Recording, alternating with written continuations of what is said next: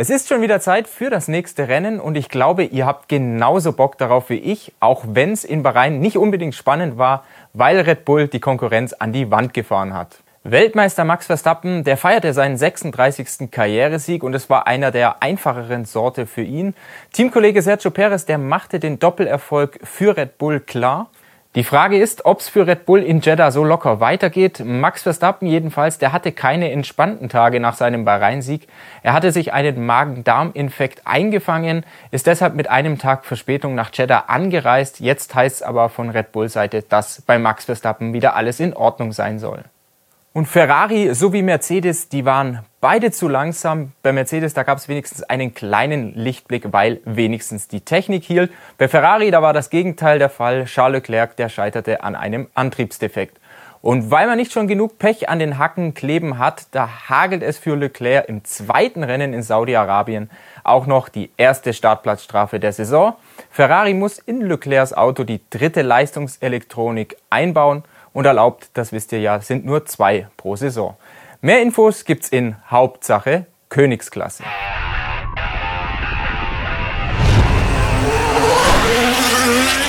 Oh Mann, Ferrari. Früher hat wohl noch kein Fahrer in der Geschichte eine Strafe für zu viele Motorenteile in einer Saison kassiert. Charles Leclerc, der rutscht bereits im zweiten Rennen in der Startaufstellung um mindestens zehn Plätze zurück und damit sind seine Chancen auf ein Podest ziemlich geschrumpft. Und trotzdem haben Ferrari und Mercedes für das zweite Saisonrennen in Saudi-Arabien etwas mehr Hoffnung. Beide haben neue Teile im Gepäck, beide hoffen auf die Strecke. Die Strecke in Saudi-Arabien, die verlangt nach einem anderen Setup als zuletzt in Bahrain. Sie quält die Reifen nicht so sehr, weil der Asphalt, der ist griffig und er ist deutlich sanfter als der in Bahrain. Flashback zurück. Mercedes hat ausgerechnet, in Bahrain war Red Bull im Rennen um 8 bis 9 Zehntelsekunden schneller als Ferrari, um eine Sekunde schneller als Aston Martin und um 1,2 Sekunden pro Runde schneller als Mercedes. Ferrari und Mercedes, die leckten zu Hause ihre Wunden. Sie stellten sich im Fall von Mercedes neu auf. Am Dienstag nach dem Rennen in Bahrain kam es bei Mercedes zu einer Krisensitzung. Die Ingenieure steckten die Köpfe zusammen, sie erarbeiteten einen Plan, wie man aus dieser Misere möglichst schnell herauskommen will. Am Donnerstag nach Bahrain, da wurde die ganze Belegschaft ins Bild gesetzt und solche Meetings, die gibt's bei Mercedes viermal im Jahr. Köpfe rollten nicht, auch nicht der von Technikchef Mike Elliott, der von der Twitter-Blase bereits in Frage gestellt wurde. Auch Ex-Technikchef James Ellison ist nicht der Heilsbringer, was ja manche schon bereits geschrieben haben, denn das müsst ihr wissen, auch er war am Bau des W13 und auch des aktuellen W14 beteiligt. Das erste große Mercedes-Upgrade, das kommt erst zum Euro Europaauftakt nach Imola und der ist erst am 21. Mai. Dann wird Mercedes das Bodywork und den Seitenkasten ändern. Diesen Umbau, das müsst ihr wissen, den hat Mercedes schon länger im Windkanal getestet. Und was man dann nach Bahrain erarbeitet hat, ist aber eher ein mittel- bis langfristiger Plan. Heißt, diese Entwicklungen werden wir wohl erst nach dem Sommer sehen. Für Jeddah hat Mercedes ein paar kleinere Updates im Gepäck, die ein paar Punkte mehr Abtrieb bringen sollen. Und mehr Anpressdruck, den hat Mercedes auch bitter nötig, denn wenn wir uns an Bahrain zurückerinnern, da schnitt Mercedes vor allem in den schnellen Kurven im Vergleich zu Red Bull schlecht ab. Die Rennstrecke in Jeddah, die sollte Mercedes trotzdem besser entgegenkommen und auch Ferrari. Jeddah ist ein flüssiger Kurs, hier braucht es ein stabiles Auto. Im Vergleich zu Bahrain geht die Strecke nicht auf die Hinterreifen, sondern es kommt mehr auf die Vorderreifen an und das freut sowohl Mercedes als auch Ferrari, weil beide eben glauben, dass ihre Schwachstellen nicht ganz so sehr offengelegt werden wie zuletzt in Bahrain. Das Reifenmanagement ist generell einfacher in Jeddah, wird wahrscheinlich ein Einstop-Rennen und Pirelli liefert übrigens die Reifenmischungen C2, C3 und C4.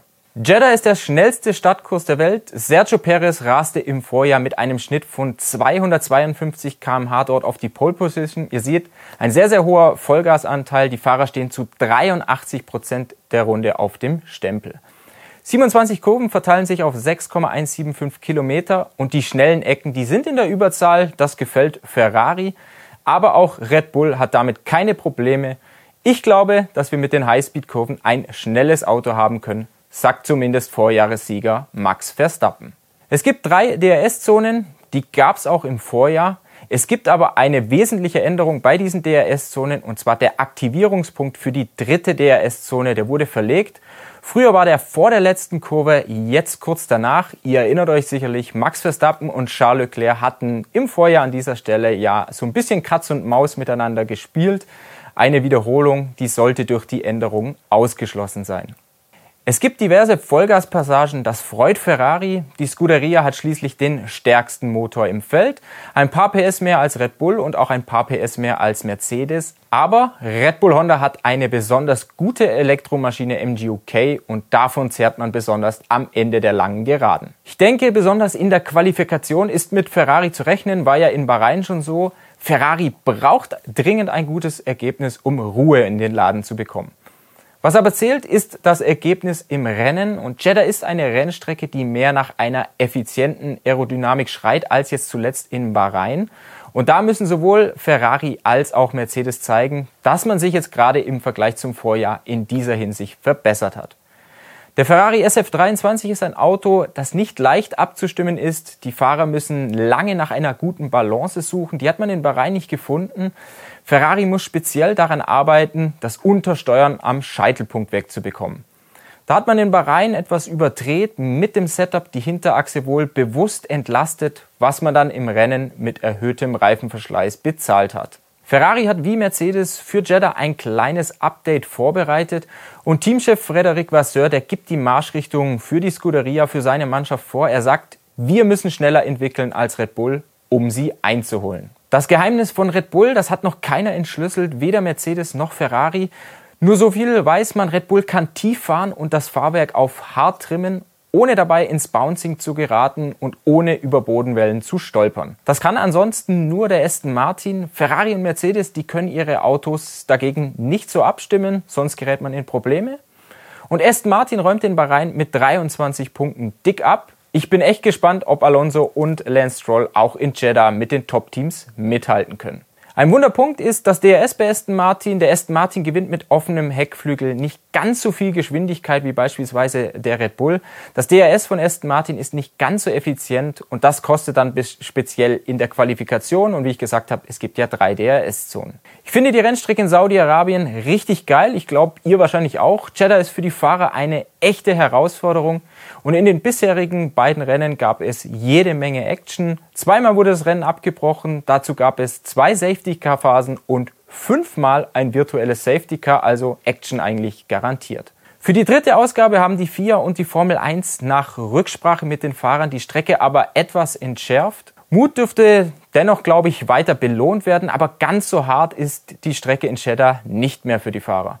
Ja, was wurde gemacht? In den Kurven 4, 8, 10, 11, 17 und 23 hat man neue Randsteine verlegt.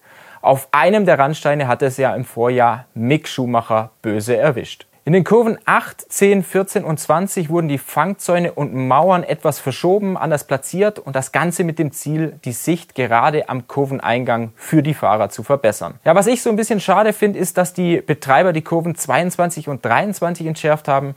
In Kurve 22 geht es 10 Meter später rein. Kurve 23 hat man um 5 Meter nach innen gerückt und das soll dazu führen, dass die Autos in dieser Passage etwa 30 bis 50 km/h langsamer sind. Ihr erinnert euch ganz bestimmt, Mick Schumacher wieder, den hat es da 2021 mit einem Unfall erwischt. Der Grand Prix von Saudi-Arabien ist erst das zweite Rennen der Saison. Für Mercedes und für Ferrari wird er aber bereits zum Rennen der Wahrheit. Wenn es wieder eine Klatsche gibt, dann droht uns vermutlich eine langweilige Saison. Hoffen wir also aus neutraler Sicht aufs Beste. Ein Mercedes-Insider, der hatte uns nach Bahrain aber gesagt, hm, ja klar, andere Rennstrecke, ja, aber viel Hoffnung können wir euch nicht machen. In dem Sinne, Prost Mahlzeit.